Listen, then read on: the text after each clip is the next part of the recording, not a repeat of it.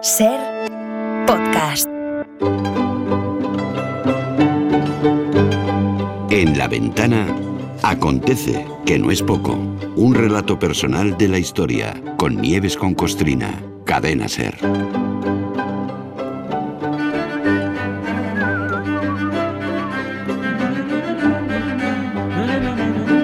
Hola Nieves, buenas tardes. Buenas tardes, Carla. ¿Qué tal? Venga, ahí vamos. Oye, yo creo, tú también, ¿no? Sí, Yo sí, creo sí, que sí. todos, todos tenemos en la cabeza personajes que por el motivo que sea se han convertido en referentes, ¿no?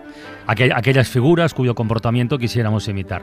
O vivir una vida como la suya, incluso. Y ahí hay de todo, ¿eh?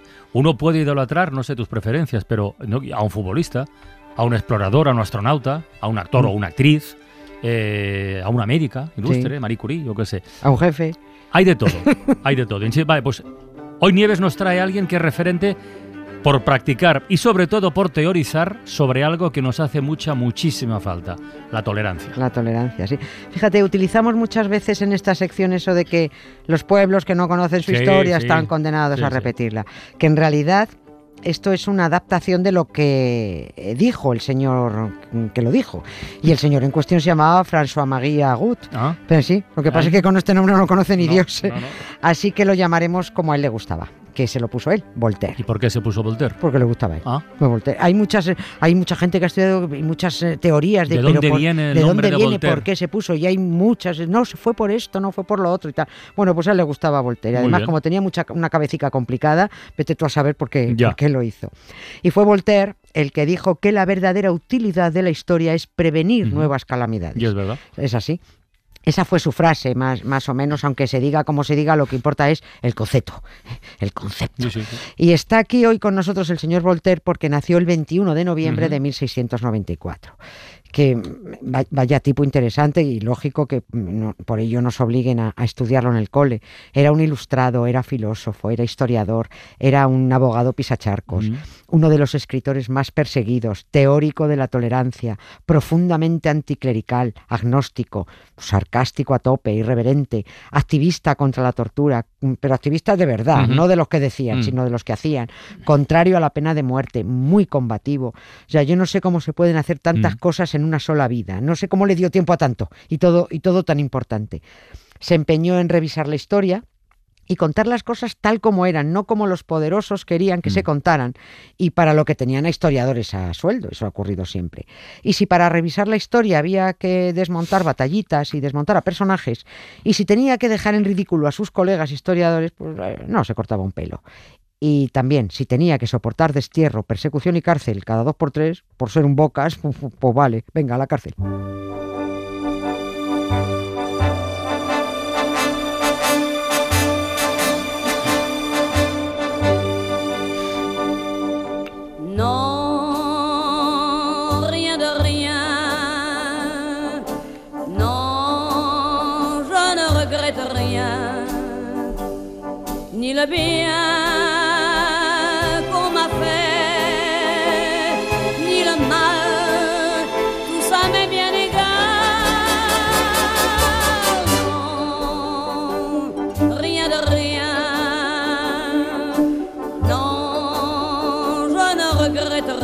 Esta canción es el paradigma de la francesa. Sí, sí, sí, sí. Nerreterion, Es- es un ¿eh? reto, es un reto. Sí, sí, jo, ya lo creo.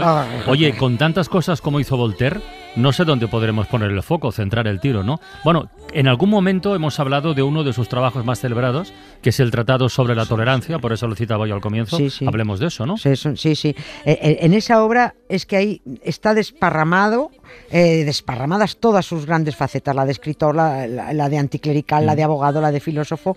Ahora la recordamos enseguida porque es verdad, hace dos o tres años que Mm. la mencionamos cuando contamos el caso de Jean Calas, que era, fue una tremenda injusticia que se cometió con este ciudadano, con Jean Calas, un ciudadano inocente que fue torturado y ejecutado. Hablar de Voltaire efectivamente es, es que es absolutamente inabarcable porque hay mucho que contar de él y todo, todo muy, muy jugoso. Hasta después de muerto le siguieron pasando cantidad de cosas entretenidísimas. Esto de, mm, esto de su muerte lo voy a desgajar de aquí para, para otro día, A ver. para la semana que viene. Miguitas. Sí. Y, y otra de las más famosas obras de Voltaire, eh, Cándido o El Cándido, optimismo, sí, sí. También tiene conexión con otro asunto del que hablamos hace muy poco, del terremoto de Lisboa, Sí, del 1 de noviembre, sí, sí, sí. porque aquí en esta obra se puso sarcástico y le inspiró una escena de esta novela. Pero, y también vamos a contarlo, pero antes de seguir, mm, yo creo que mejor dicha la parte chunga de Voltaire, para que, para que se nos olvide cuanto antes. A ver. Eh, a ver, eh, era un burgués clasista. Eh, Voltaire de la plebe pensaba lo peor. Decía que se deja de la plebe decía que se deja arrastrar por supersticiones que la mantiene en un estado de imbecilidad y que por eso no deberían tener ni derecho a voto, ni mucho menos conseguir la igualdad política con los estamentos superiores. Es decir, él decía que la ignorancia del vulgo traía más problemas para el progreso que otra cosa que no te digo yo que a veces no tuviera parte de razón, pero claro, es que también eh, Voltaire negaba la educación para ese vulgo. Entonces no hay Claro, remedio. Vale, claro, eso, o sea, es que no, no quería remediar su, su ignorancia, porque en el fondo, en el fondo y en la forma, Voltaire era un elitista, era un señorito burgués, y los burgueses necesitaban y necesitan de pobres ignorantes que les sirvan, que les sirvan sin, sin Mm. rechistar. Si todo el mundo es igual, a ver quién te pone la mesa y a ver quién te hace la cama. J'ai allumé le feu, mes chagrins, mes plaisirs, je n'ai plus besoin de balayer les amours avec leur trémolo, balayer pour toujours. Je repars à zéro. Oye, a ver, dejémosla ser. Volvamos. Oye, ¿qué relación tiene Voltaire con el terremoto de Lisboa? Así. Que lo has dicho así de Sí, sí. A ver, contamos que de aquella catástrofe, ya lo dijimos el otro día, ocurrida en pleno siglo de las luces, en 1755, mm, de aquello escribieron varios ilustrados, entre ellos Voltaire. Y la, la escena que le inspiró a él tiene que ver con la intolerancia y el fanatismo religioso. Con el terremoto de Lisboa, ya lo dijimos, los curas, sobre todo los jesuitas, se empeñaron en que todo era un castigo de Dios por los pecados de los hombres. Y a la Universidad de Coimbra, que la universidad estaba en manos de los jesuitas, no se le ocurrió otra cosa que recomendar al rey y al gobierno que se organizaran autos de fe para calmar la ira divina. Venga, vamos a quemar gente, para calmar a Dios. Esto, fíjate, con el país arruinado y en plena reconstrucción. Los jesuitas portugueses decían tantas tonterías y tan seguidas, provocaron tal ridículo en los círculos de la Europa ilustrada, que el- al propio Voltaire le vino la inspiración e incluyó este Mm. asunto en su novela Cándido o el optimismo. Imaginó cómo hubiera sido ese auto de fe Ya. de haberse producido. Claro, Claro, sí, sí. sí, no los hubo. Y si No, no, no. si no hubo autos de fe, es porque, esto lo contamos también, el Marqués de Pombal lo impidió. Bueno, y de hecho acabó expulsando a los jesuitas. Claro, sí, del es- país. eso fue la clave para decir largaos de aquí ya, los, los echó por idiotas y por asesinos. Escribió Voltaire en la novela que los reos del auto de fe eran un español, concretamente un vasco, Ajá. y dos portugueses sospechosos de ser judíos, falsos conversos, porque en una taberna habían rechazado comer tocino.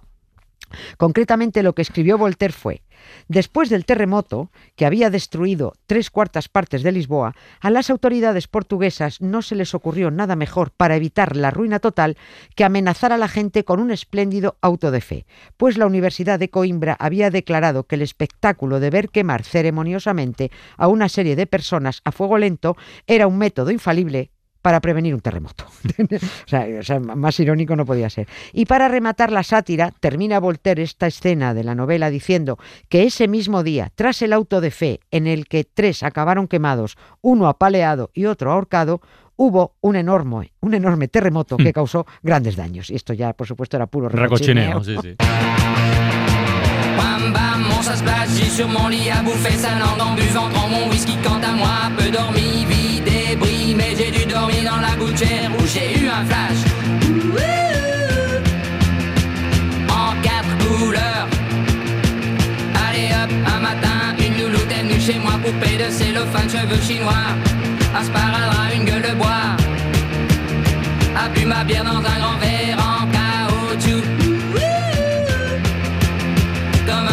dans son igloo.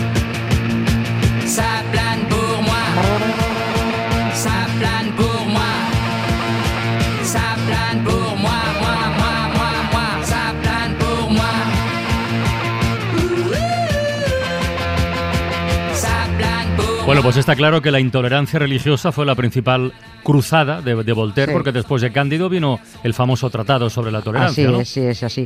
Es que mm, en eso se debería basar, bueno, en eso evidentemente se debe basar la, la convivencia, en la tolerancia. Voltaire dice en esa obra, entre otras muchas cosas, que el respeto a las opiniones ajenas jamás había provocado una guerra, pero que la intolerancia solo provocaba matanzas. Pero claro, con la iglesia hemos dado, amigo Sancho. Dile tú a las religiones que sean tolerantes. Se ríen en tu cara. Por eso el libro de Voltaire fue víctima de la intolerancia y la Iglesia Católica lo incluyó en el índice de libros Claro, prohibidos. O sea, previsible. clarísimo. Voltaire no soportaba el fanatismo dogmático de los cristianos y se les secaba la boca de reclamar tolerancia y más tolerancia religiosa. Hay una anécdota de Voltaire tan contrario al dogma, tan agnóstico, tan anticlerical, que dice que un día estaba con un amigo y al paso de una procesión, de una estatua, de un crucificado, Voltaire se descubrió, se quitó el, sombrero, el gorro. Y, el amigo que le acompañaba, pues hombre, se extrañó y dice, ¿pero qué hace? ¿Por, por qué te descubres? Y le dijo, porque Cristo y yo nos saludamos, pero no nos hablamos.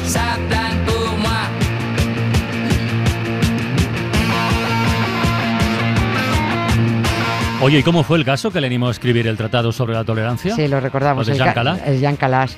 De hecho, el ensayo se abre con ese caso. Eh, un comerciante protestante de Toulouse, cuyo hijo apareció ahorcado y le acusaron de haberlo asesinado para evitar que se convirtiera al catolicismo.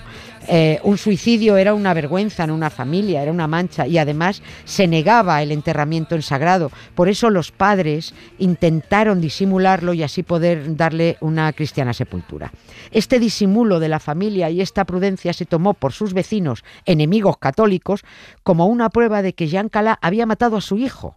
Así que eh, lo condenaron a ser torturado y ejecutado. Primero, que Qué es fuerte. alucinante, primero lo ataron a la famosa rueda, que te ponían así Sí, sí, cruzado, sí, sí. lo descoyuntaron, lo dejaron expuesto dos horas para que sufriera, después lo estrangularon y luego lo quemaron. Todo muy católico, todo muy cristiano. Luego tienes que escuchar las sandeces de los que dicen que los españoles conquistaron América para civilizar a aztecas e incas porque hacían sacrificios al sol. Toma ya. Voltaire se espeluznó con el caso, ayudó a la viuda, eh, se escribió, bueno, se volvió un activista contra, contra la tortura y la pena de muerte y escribió el tratado porque el asesinato de Jean Calas fue producto de la intolerancia religiosa. Como él decía, esa intolerancia era el germen de las más grandes desgracias. Voltaire era partidario Mm. de que cuantas más sectas religiosas albergara una nación, y está escrito así por Mm. él, sectas, que cuantas más hubiera mucho mejor, porque entre ellas se debilitarían, sus seguidores se volverían mansos y ya nadie le haría al prójimo lo que no desearía que le hicieran a uno mismo. Pues no está mal visto. Oye, por cierto, Nieves, eh, Voltaire está en el Panteón de Ilustres Sí. de, de París, Sí. Pero esta historia casi que la dejamos para otro Sí, día, sí, ¿no? no hay tiempo, no hay tiempo. Es- está el primero, nada más entrar a la cripta es él el que te recibe, aunque bueno, aunque eso de que está es un- solo un decir. Al panteón lo llevaron los revolucionarios porque lo consideraban Ujú. el precursor de la revolución, aunque lo de la Bueno, ega- iba a decir lo de Sí. Egalité, no, ¿eh? No, no, no, no, no, no, no era muy Liberté, partidario. liberté sí, fraternité eh, también, pero egalité como que no. No era muy partidario. Menuda fiesta hubo con el traslado de los restos de Voltaire. 100.000 espectadores y 7 horas de cabalgata por París. Ni con la Macarena. Aldalan nerekin, aldala parixen, soinek ordin batekin, zukitz egin bizitza.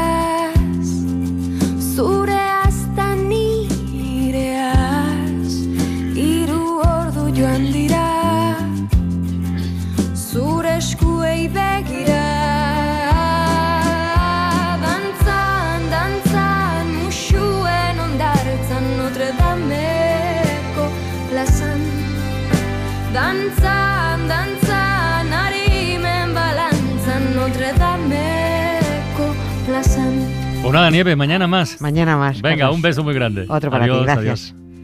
oso gertu nigandik Elkarrera mateko Ibai aldamenetik Akaso ez dizut esan Maite dudala bizitzak Zure begietan egiten duen isla. Dantzan, dantzan, musuen ondartzan Notre Dameko plazan. Dantzan, dantzan, harimen balantzan Notre Dameko plazan. Galdetu esan ezkeratu zalantzan Zenbat maite zaitu da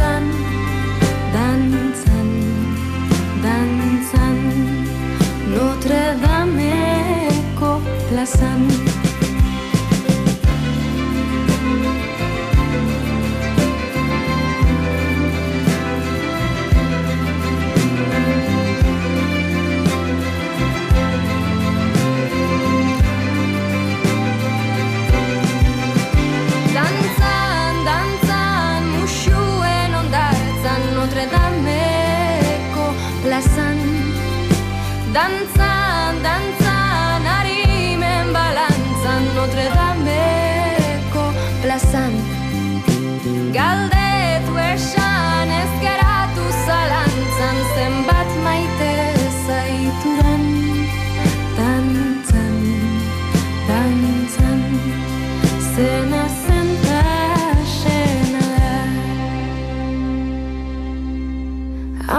Amets goxoak izan Aldala nerekin Aldala Parisen Soinek ordin batekin Zuk jarraitu izketan Nik musuak kopetan Zer egongo tezaren